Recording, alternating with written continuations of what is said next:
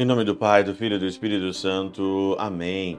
Olá, meus queridos amigos, meus queridos irmãos. Encontramos mais uma vez aqui no nosso Teose, nesse dia 26 aqui de agosto de 2022, Iva de Coriésio, Percor Maria, nessa sexta-feira aí da nossa vigésima semana do nosso tempo comum. O evangelho de hoje, a gente pula ele para Mateus no capítulo 25, de 1 a 13, e é aqui a parábola das dez virgens, as cinco prudentes e as cinco loucas ou imprudentes. Aqui na Catena Áurea, a interpretação né, de, de, todo, de, todo, de toda a hermenêutica é assim fantástica, maravilhosa, né? É, Origem, né, ou São Jerônimo diz que é, as cinco ou as cinco virgens são os nossos cinco sentidos. Cinco sentidos. Cinco os sentidos que se apresentam em direção às coisas celestes. Os nossos sentidos, eles foram apresentados e são apresentados e têm um desejo no nosso sentido de ver as coisas celestes.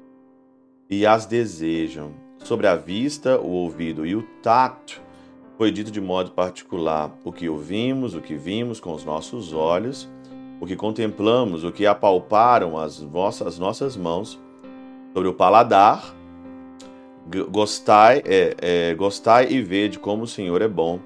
Sobre o olfato, corremos ao odor de teus perfumes. Também há outros cinco sentidos que, com a goela aberta, atiram-se ao, ao recinto terreno. Interessante é que é, os santos padres aqui, principalmente São Jerônimo, fala dos nossos cinco sentidos e todos os nossos cinco sentidos eles foram adicionados ou, ou, ou direcionados para a eternidade. Como eles são direcionados para a eternidade, também nós podemos direcionar eles para aquilo que é do mundo, aquilo que é vil. E aí então, Santo Agostinho diz aqui, olha, pelos cinco, pelas cinco, cinco virgens loucas, que pode ser tanto é, é, uma e outra, prudentes ou imprudentes, entende-se a continência partida em cinco pelas seduções da carne. Pois deve-se conter o apetite da alma pela vontade dos olhos e dos ouvidos. Olha aqui. Deve-se conter o apetite da alma pelos olhos e pelos ouvidos, o que, que você escuta e o que, que você vê. Como é que você vai ser casto? Como é que você vai desejar o céu se você escuta e se você vê coisas que são maliciosas, que são deste mundo? Ai, padre, nós estamos neste mundo aqui, não tem como a gente é, tampar os nossos olhos, fechar os nossos ouvidos, do olfato, do paladar e do tato, e eu digo para vocês o seguinte: Tá sim.